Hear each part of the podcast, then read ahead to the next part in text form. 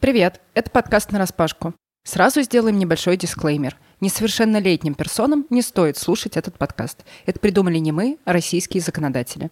Если вам уже есть 18 лет, подписывайтесь на нас в Apple подкастах, Яндекс Музыке, Spotify и других сервисах. Ставьте звездочки и сердечки, а еще оставляйте комментарии, чтобы другие люди могли нас услышать.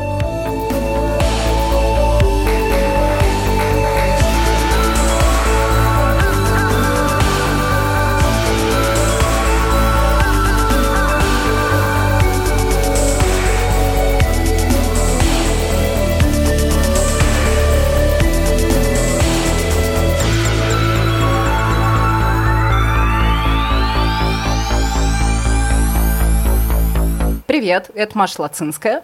Никита Андреянов. Слава Мария Руссо. Катя Кудрявцева. Я очень рада вас видеть и слышать, и я надеюсь, что наши слушатели и слушательницы тоже рады, что наконец-то мы сделали выпуск, собрались все вместе и решили обсудить, как вообще мы сейчас существуем после 24 февраля. И я не знаю, как у вас, но у меня, конечно, были сомнения и много вопросов, что вообще делать, как э, работать над контентом в сложившейся ситуации после того, как фактически мирное время кончилось. Привычная жизнь, она тоже закончилась. Мы сейчас в такой большой глобальной трансформации. И был вообще вопрос, нужен ли кому-то так называемый мирный контент. Но я получила очень много хороших откликов в Инстаграме, и люди действительно как будто бы нуждаются в чем-то, что не затрагивает тему войны. А, слушай, нет, у меня определенно такие же были эмоции, как у тебя, но они сохраняются до, до сих пор. В плане того, что я до сих пор не публикую особо там никакой контент ни в Твиттер, ни в Инстаграм, просто потому что не могу как-то найти в себе чувство как-то это публиковать. Не знаю, это, возможно, опять же, какое-то мое такое самоцензурирование включается, но я вот пока продолжаю писать все только в своих закрытых там соцсетях, общаться там напрямую с друзьями, созваниваться, как-то, в общем, какие-то хорошие новости, какие-то такие мирные вещи обсуждать как-то более кулуарно, а общественно публиковать э, либо какие-то там новости, э, либо какие-то призывы к миру или что-то такое, и, в общем, как писать только про это.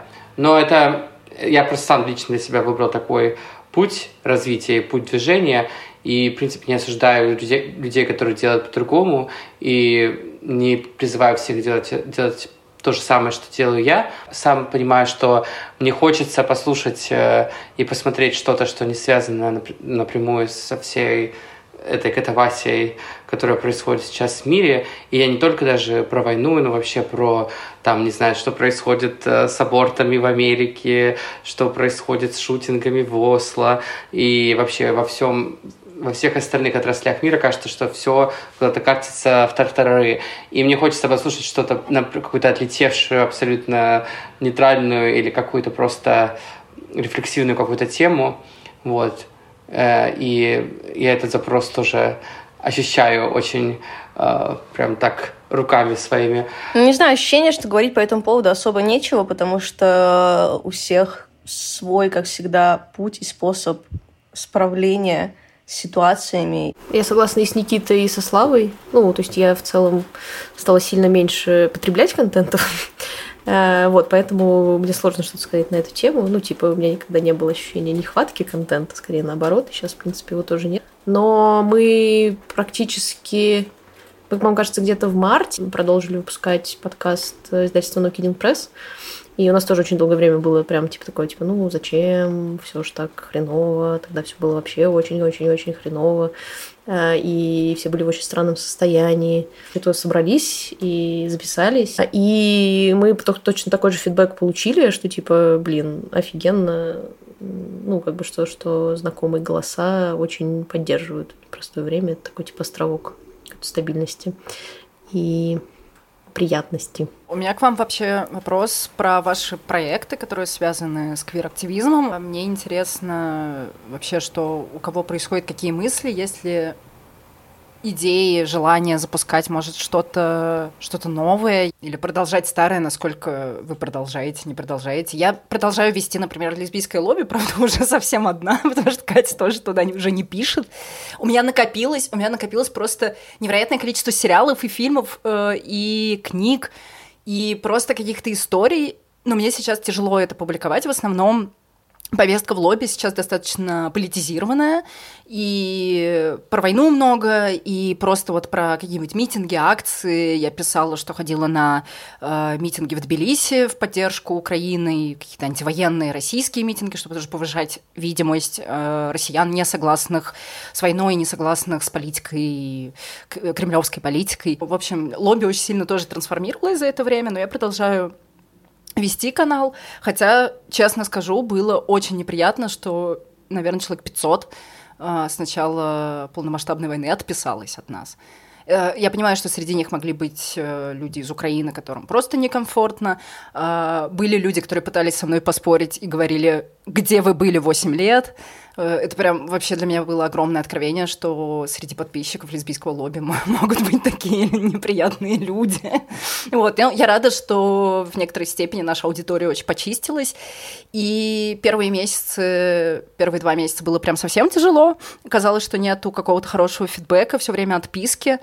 А последнее время уже как будто бы есть какие-то дискуссии в комментах, и даже начинают снова заказывать рекламу. Для меня это такой позитивный, наверное. А я сначала удивился тому факту, что у тебя были отписки в лесбийском лобби, потому что мне казалось, что вы очень четко вообще транслировали всегда свою позицию относительно там политических каких-то моментов, относительно того, на какой стороне истории вы стоите, поэтому это было странно, но потом я вспомнил ситуацию, которая была, возможно, вы видели с Монобаром, которые в это, если для тех, кто не знает, это самый большой гей-клуб, ну или, возможно, не самый большой, но один из самых популярных и больших гей-клубов э, в Москве, которые отменили э, из э, который, во-первых, вообще ни на минуту не останавливались э, вечериниться, и уже не каждый 25 февраля у них там была какая-то большая тусовка э, со сторисами в 3 часа ночи, где полный бар там стоит и танцует голыми.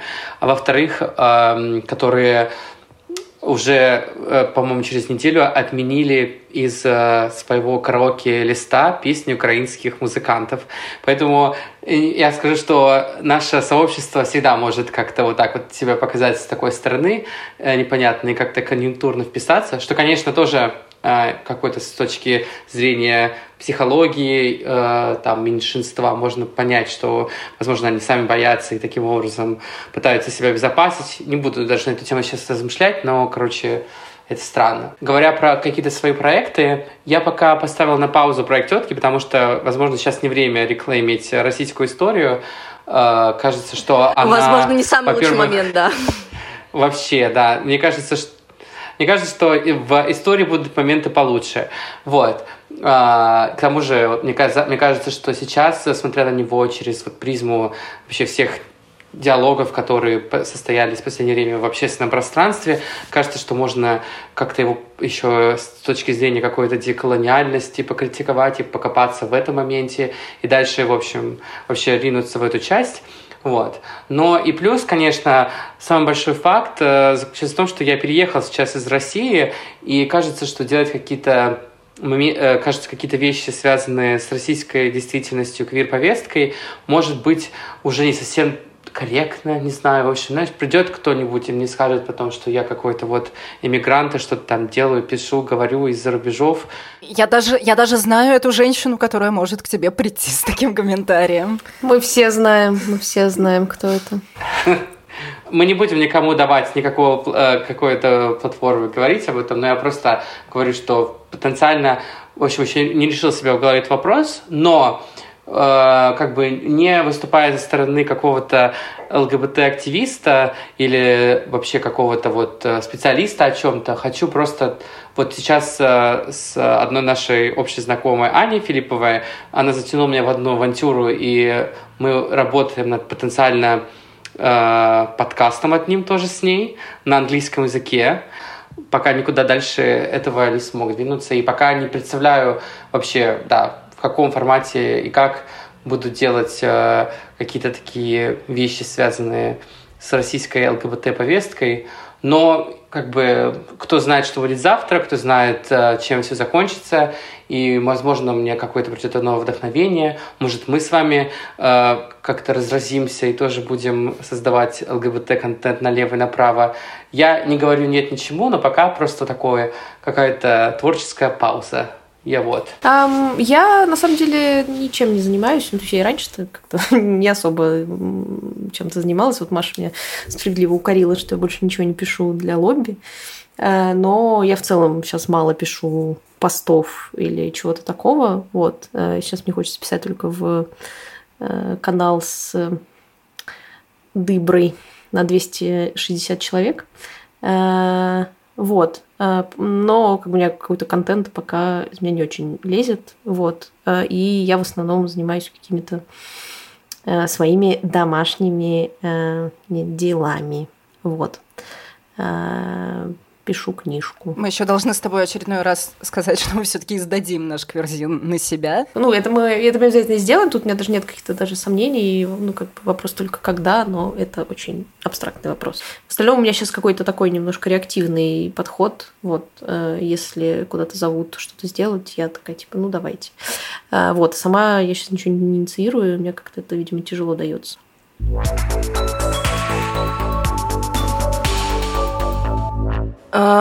Ну, я сейчас в, по большей части занята сейчас своим бытом и выстраиванием какой-то новой рутины и смирением в смысле о том, что я покинула Россию и, скорее всего, навсегда. Я переехала в Португалию. После завтра будет два месяца, как мы тут живем. Вот. Но если говорить от лица зрителя, то я, конечно, я недавно думала о том, что я скучаю по открытым. Потому что мне очень хочется видеть... Да, тоже. Видеть то, что я могла видеть раньше, и этого очень не хватает. Не знаю, из-за военного какого-то контекста меня посетили эти мысли, или просто потому, что вот так вот э, что-то у меня в душе ёкнуло. Но недавно, когда позавчера случился какой-то небольшой активизм в моей жизни, совершенно случайно, ну не то чтобы совершенно случайно, я шла по улице и спасла человека. Нет, мы, э, мы с Катей, мы ездили в гости к нашему знакомому другу, художнику, и мы записывали подкаст про Россию, квир и войну. Расскажи, как ты переехала в Португалию, если это можно знать. Расскажи вообще, что ты планируешь там делать, как планируешь там быть, и как ты выстраиваешь свой быт. Uh, ну, в принципе, если начать издалека, то я всегда знала, что я рано или поздно уеду из России. Я понимала, что я э, в какой-то момент развернусь и умчу. А как все это сложилось? Все довольно-таки легко и просто. Каждый раз, когда меня спрашивают, как я уехала из страны, говорю, ребята, вам нужно просто удачно жениться. Вот и все. Ключ к любому счастью это любовь. Вот. Но если без шуток, то получается, что мы с Катей э, хотели уехать. Мы планировали переезд изначально еще до войны, то есть до, э, до всех. А, событий. А, просто война, как и у многих людей, она ускорила время и заставила действовать быстрее. И все, и мы... Сначала Катя уехала, потому что у нее были там э, дела по документам. И потом через два месяца я с горем пополам получила свою ебучую визу, чудом вообще, и тоже уехала. Вы в Лиссабоне, да? Да-да-да, мы в Лиссабоне, мы тут работаем и живем. Тебе нравится? Да, да. Как ты, вообще у тебя сейчас какая стадия? Ты еще в такой эйфории или уже начинаешь смиряться с реальностью? Слушайте, ну учитывая, как бы у меня на самом деле довольно, как всегда, легендарная история. Я никогда в жизни не была в Европе. И первый раз, когда я попала в Европу, я осталась здесь жить.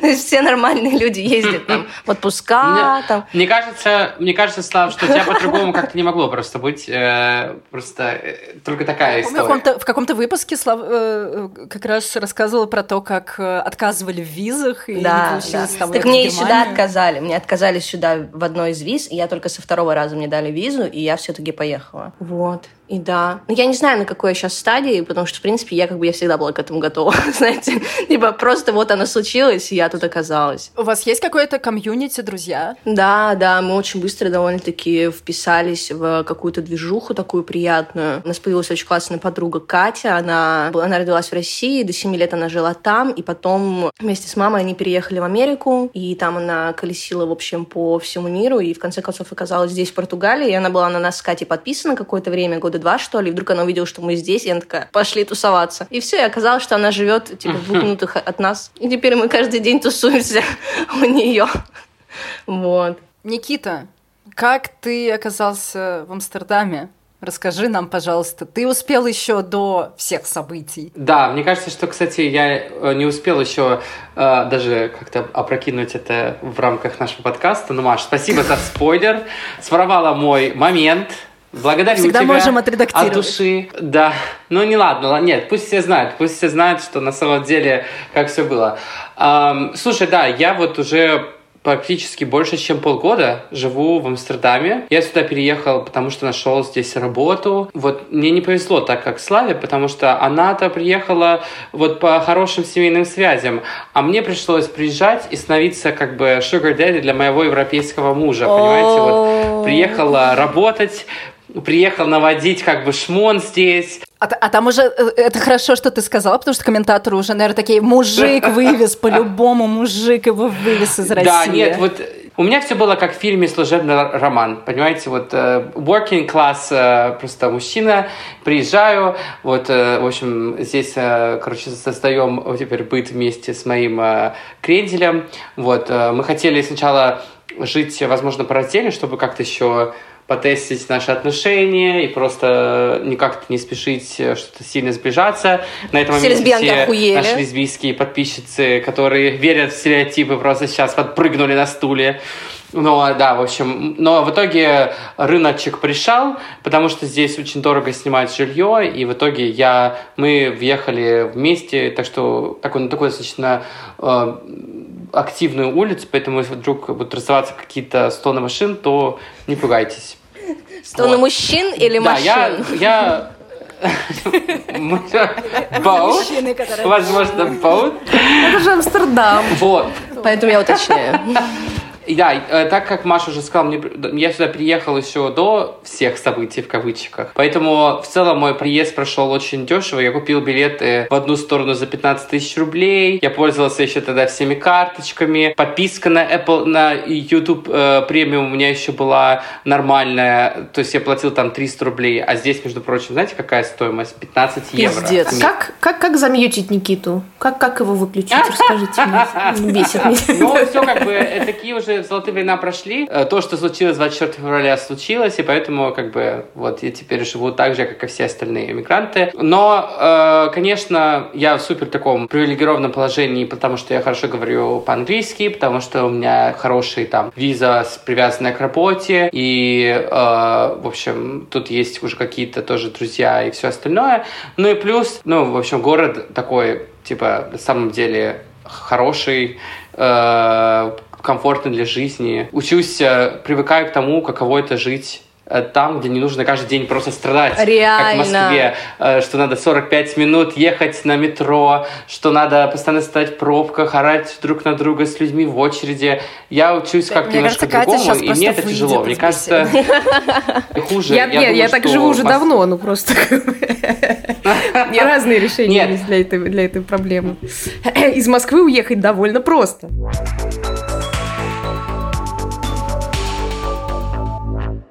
Я все еще, я все еще в Тбилиси, но я как раз вот понимаю Никиту про вот эти привилежки, человека, который давно переехал, еще до 24 февраля, потому что я не носилась вот с такими бешеными, огромными глазами в поисках нормальной квартиры в Тбилиси за нормальные деньги, потому что после 24 февраля в Грузию навалило огромное количество русских айтишников, и теперь все хаты в Тбилиси стоят от тысячи долларов. Пиздец. Для беженцев украинских тоже такие же цены, все в ахере, грузины в ахере, украинцы в ахере, россияне, которые не айтишники в ахере, нам тоже подняли стоимость, но э, нам тоже подняли аренду, но это все еще дешевле, чем если сейчас искать квартиру.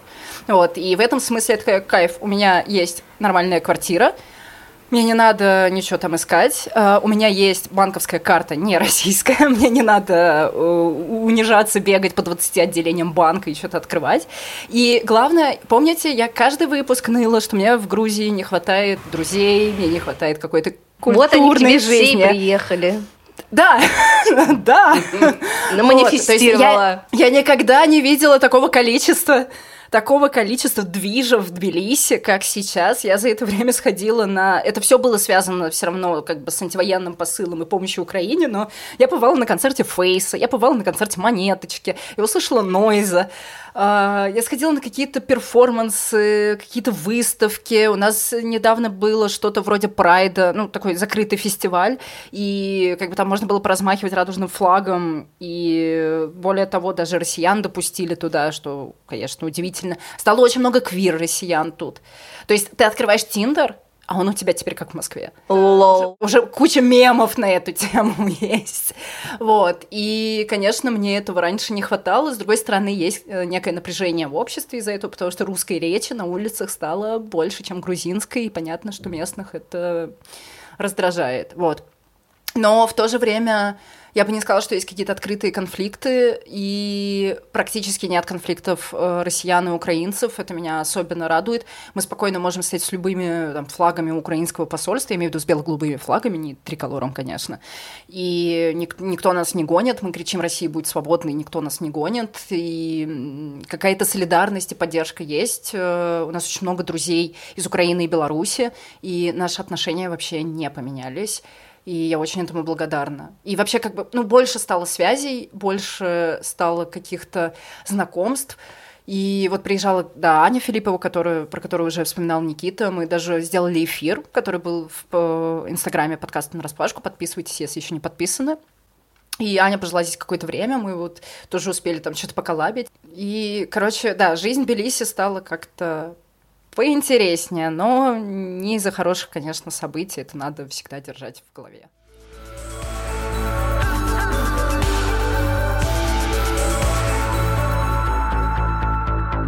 Катя, э, к тебе, да, такой вопрос. Э, как ты ощущаешь, когда в комменты приходят, в комменты лесбийского лобби приходят читательницы и говорят, а в России вообще кто-нибудь остался? Катя говорит, я. Типа, я выключу за вами свет, когда вы все улетите. Да, да, да. Ты прям это уборщица просто, которая вот за всеми. Ну, слушай, на самом деле это, конечно, не знаю, когнитивное искажение, что, ну, конечно. что все уехали и надо тушить свет в аэропорту, это, конечно же, не так. Э, среди наших знакомых в конечном итоге уехало не так уж много народу. Э, многим из них, э, для многих из них мы работали этим сервисом для, для поставки информации, денег, э, ресурсов, э, связей в других каких-то местах, потому что люди уезжали абсолютно как бы, ну, ну как бы не в рациональном каком-то состоянии по разным причинам. Вот. Ну, сейчас как-то мы с ними общаемся, они там приезжают, Э, или мы там, может быть, поедем куда-то. Вот. Э, но в целом это было сложновато какое-то первое время. То есть первое время я помню, что я прям это типа бегала по потолку и говорила, все, мы как бы собираем весь караван, э, садимся в машину, едем там туда, туда, туда-то или туда-то. Вот. Периодически это настроение было у меня, периодически настроение было у Кати.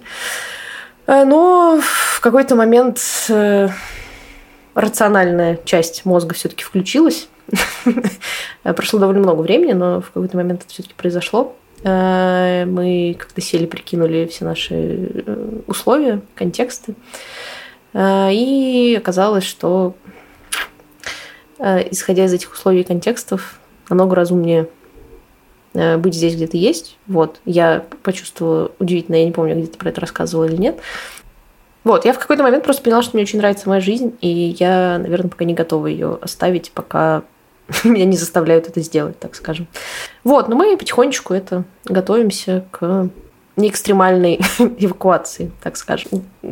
Ну, в общем, надо подождать, пока все это говно прилипнет к стенкам сосуда, в какой, понять, в какой реальности мы находимся, и уже исходя из этого что-то делать. Но, кстати, про когнитивные искажения с тобой согласна, что массово не так много людей уехало, особенно если смотреть там просто и абсолютные цифры, ну, сколько-то, там, 140 миллионов человек, уехал даже не миллион.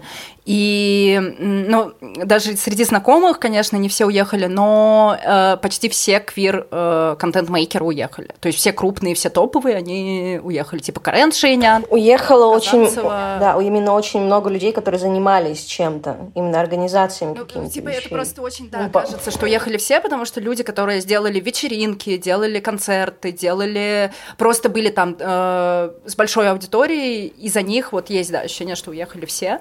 Но на самом деле, конечно, это не так. И я думаю, что сейчас э, пройдет какое-то время, и появится новая волна российских контент-мейкеров, которые внутри России, потому что невозможно все равно освещать события в России, находясь за пределами. То есть мы все но они э, стараются. много лет уже они стараемся, стараемся это делать, mm-hmm. да, э, но все равно ты отрываешься от этого. И даже я, когда я в апреле приезжала в Москву по личным делам, и для меня был шок, что вау, Оказывается, земля не разверзлась на Садовом кольце, и Москва также стоит. Да, много изменений, да, невеселых изменений, да, есть очень большие проблемы, но как бы жизнь продолжается.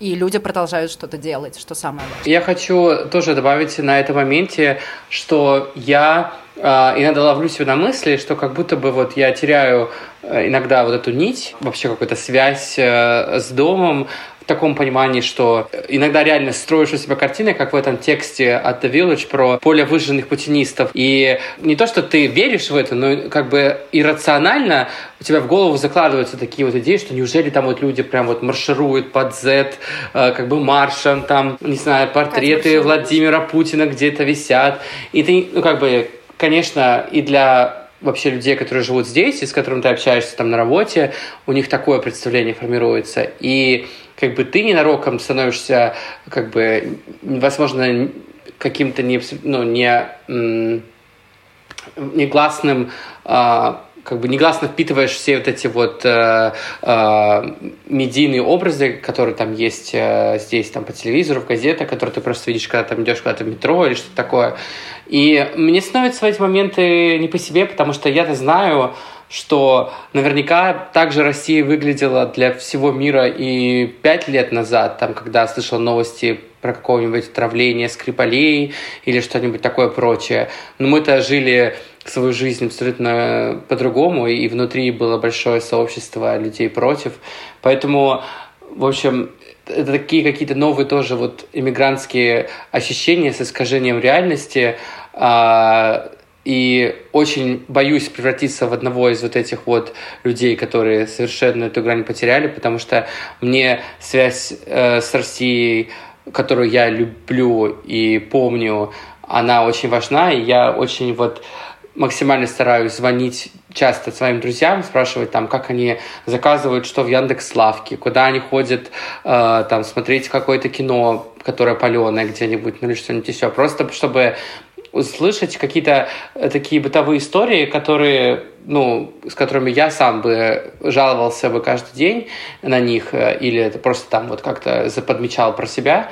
И мне это кажется супер-пупер важным, поэтому я вот, э, короче, хочу, чтобы вот эти новая волна контент-мейкеров все-таки реально появилась, и, в общем, чтобы люди, там, как Катя, которые сейчас тоже везде ездят, что-то новое узнают, тоже не переставали этим делиться и рассказывали про, ну, в реальность, э, которая э, новая, но старая, но другая, но такая же, в общем, все так сложно и интересно, и, в общем, хочется не выпадать из этого всего. Слушай, ну, я, тебе, я просто хотела сказать, что я, ну, как это, да, аминь, вот, ну, просто я вот недавно, ну, я проехала, типа, на машине 2000 километров по России. Все очень плохо, но не в том смысле, в котором все думают. Ну, типа, это очень депрессивное место. Э, но, но, ну, как бы, да, но ценностно, типа, ничего на самом деле не изменилось. То есть, есть очень, как бы, рандомные всплески хуйни, но они как бы были всегда. И они, ну, что самое забавное, они не очень... Ну, они не собирают вокруг себя стадионы, так скажем, да, то есть это люди, которые проявляют радикальное мнение, они проявляли его всегда, просто в немного другом контексте, и сейчас из-за того, что это символизировано, ты на это болезненно реагируешь. Но на самом деле этого не стало больше. Это было ровно столько же, сколько было до этого. Просто теперь mm-hmm. люди не знали, что клеить на машине, но теперь знают. А, вот. А, и а про новых контент, ну, как бы про новых контент-мейкеров это забавная мысль, потому что, ну, мне кажется, что просто проблема в том, что старые контент-мейкеры не очень хотят отдавать э, пространство. Вот ты когда просто говорил, мне очень хотелось сказать, я красильщик.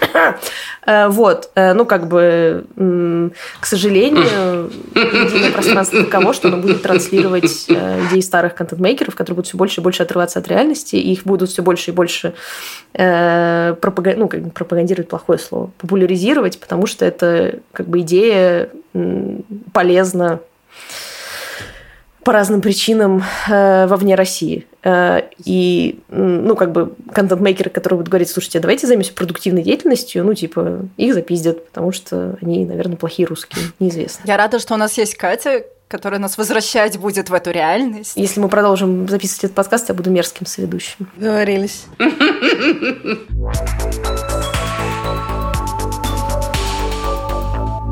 я хочу тебя спросить, Маша, про твою поездку на Pride Варшаву. Ты уже несколько раз нас тизерила этим. Я думаю, что это действительно одно из самых интересных событий, которое случилось в ЛГБТ жизни за последнее время. В плане того, что это вызвало какие-то общественные дискуссии, какую-то большую проблематику подвело. Расскажи нам, пожалуйста, вообще, как ты там оказалась, что ты увидела, с кем поссорилась, с кем помирилась, а, куда что написала. В общем, Расскажи. Да, в 2022 году русский твиттер узнал, что в Польше уже 20 лет проходит прайд, и это стало просто какой-то главной новостью квир-комьюнити, особенно уехавших людей, потому что э, случился скандал на Варшавском прайде. Нам, э, россиянам, которые против войны, запретили бело-голубые флаги. Тот флаг, который стал таким антивоенным символом. К нему много вопросов, я все прекрасно понимаю, я бы не хотела, чтобы мы сейчас на самом деле дискутировали, потому что это реально будет на три часа.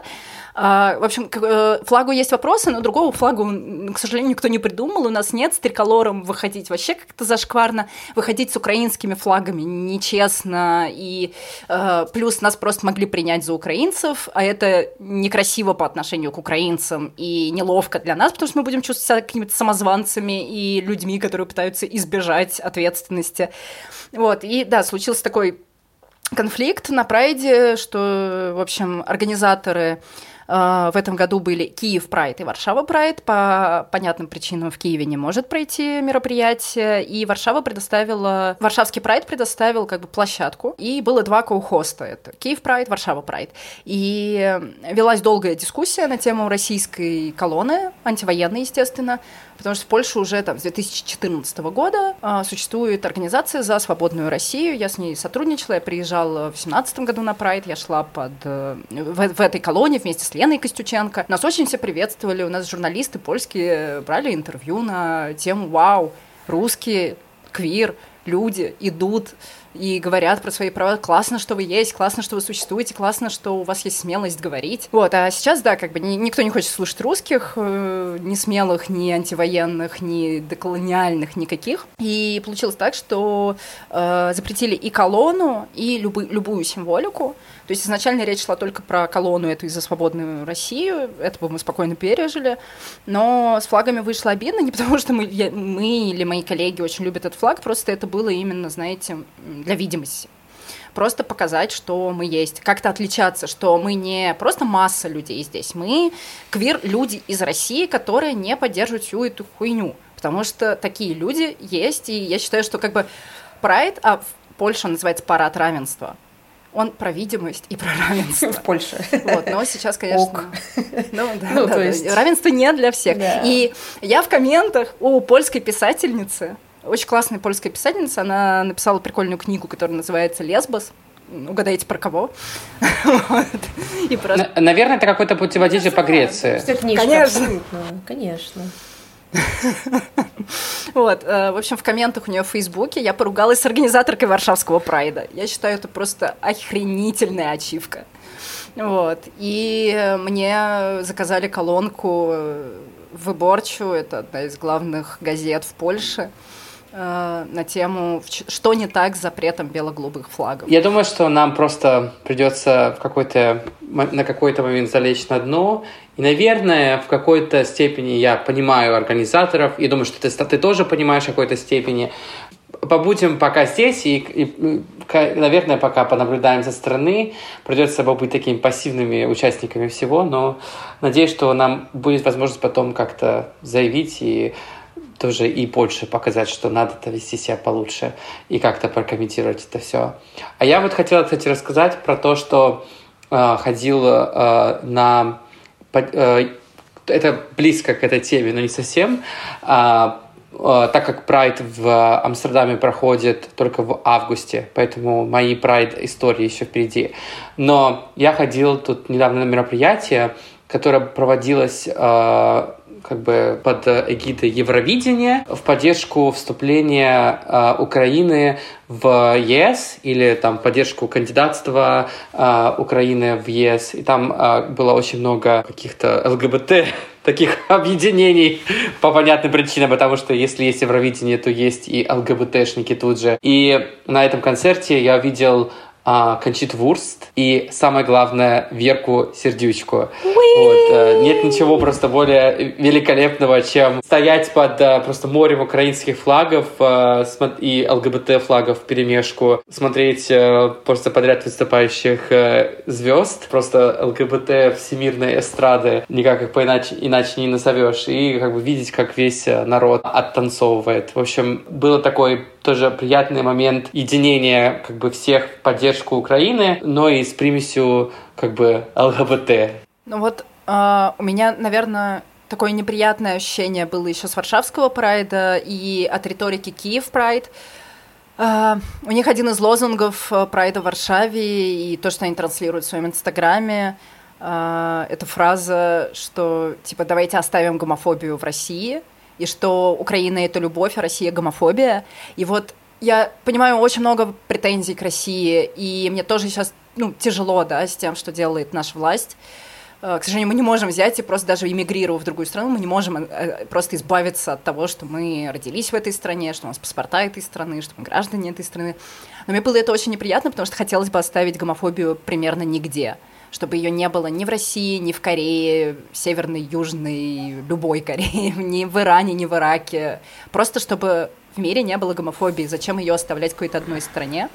И плюс, ну, как бы, к сожалению, гомофобия — это не та вещь, которая присуща плохим режимам и плохим странам. Она есть везде, и события в Осло это показывают. Я как раз был в Норвегии а, за неделю до этого и был поражен вообще этой стрельбе, потому что я вот был а, в родном городе своего парня, где типа живет 200 тысяч человек, и мы там ходили, держали за руки, и, в общем, там была куча радужных флагов везде, потому что как раз был месяц Прайда. И для меня было полным шоком, что в такой красивой стране, где вроде как будто бы все уложено, и все там как-то как надо, вдруг э, произошли такие события. Это было как раз напоминанием о том, что гомофобия действительно есть еще до сих пор везде, и нигде от нее не, избавишься, пока как бы вот мы все вместе не объединимся, всеми квирами всех стран, и не будем как-то помогать бороться вместе с ним, чтобы искоренить ее вообще отовсюду.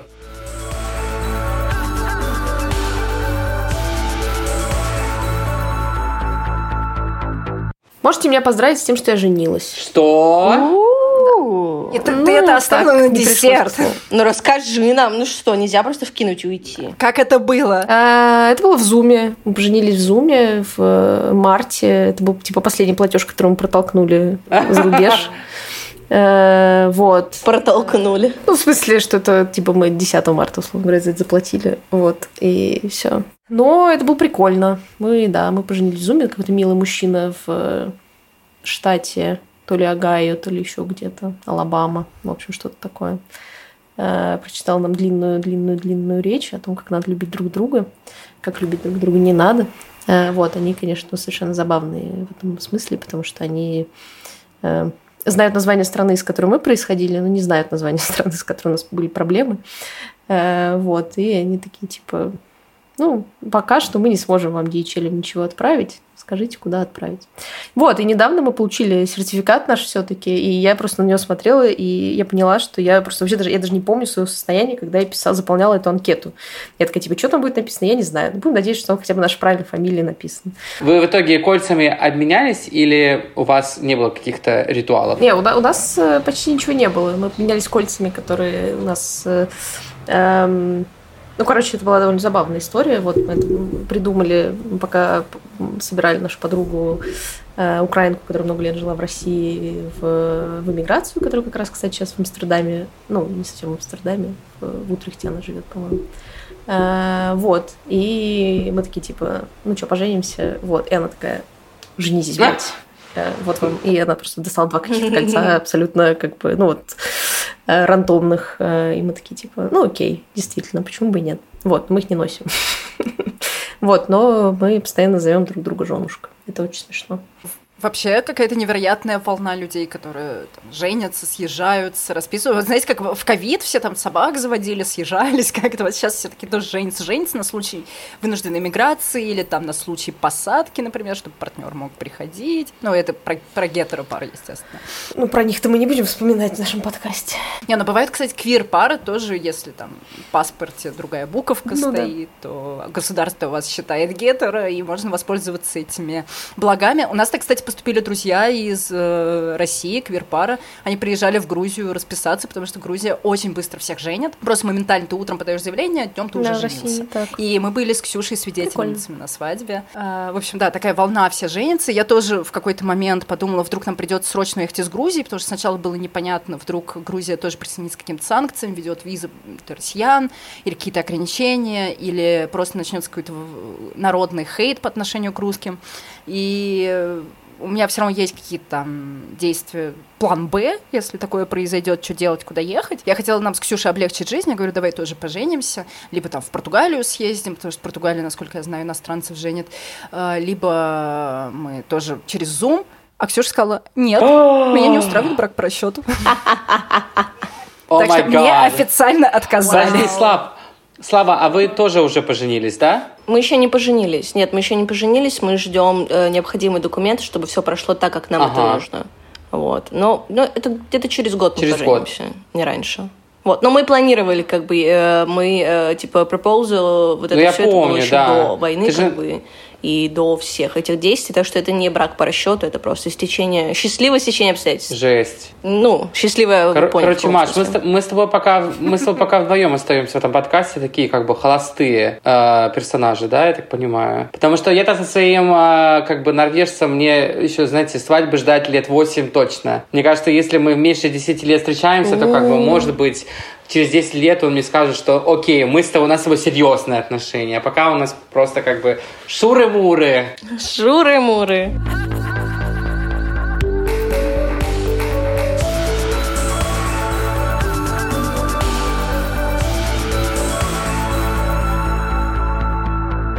Привет. Меня зовут Катя Нинахова, я продюсерка, писательница и музыкантка. Свою музыку я выпускаю под псевдонимом Керри Рокс. А еще я веду ЛГБТК плюс подкаст «Ваут» с моей подругой Аленой. Я хотела бы поделиться с вами заглавным треком с моего первого альбома, который и дал ему имя. Трек называется «Дом». Там есть такие строчки. «Прошло 30 лет, я все еще не дома. И где мой дом?» Эти строчки писались еще до 24 февраля как часть простой и искренней песни о любви – в тот период мы с моей девушкой Олей ласково называли друг друга домом и шутили, что два дня разлуки ощущаются как примерно 30 лет. Но после 24 февраля эта песня приобрела совершенно другой, неожиданный для меня смысл. Тогда я поняла, что альбом нужно выпускать, несмотря на все мои страхи, потому что остро ощущала эту потерю нашего общего дома в собственной жизни и в жизни всех моих близких. Спасибо подкасту на распашку за поддержку и возможность поделиться с вами моей музыкой. И я очень надеюсь, что этот трек вам понравится.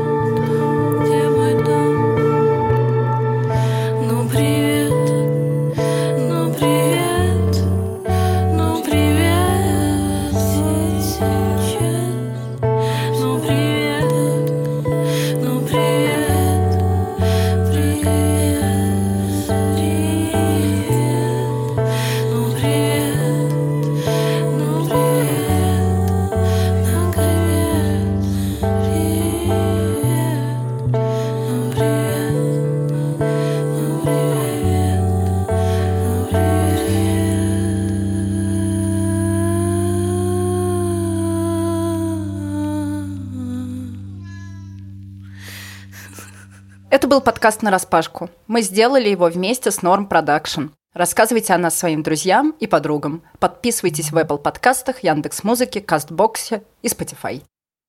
Пока!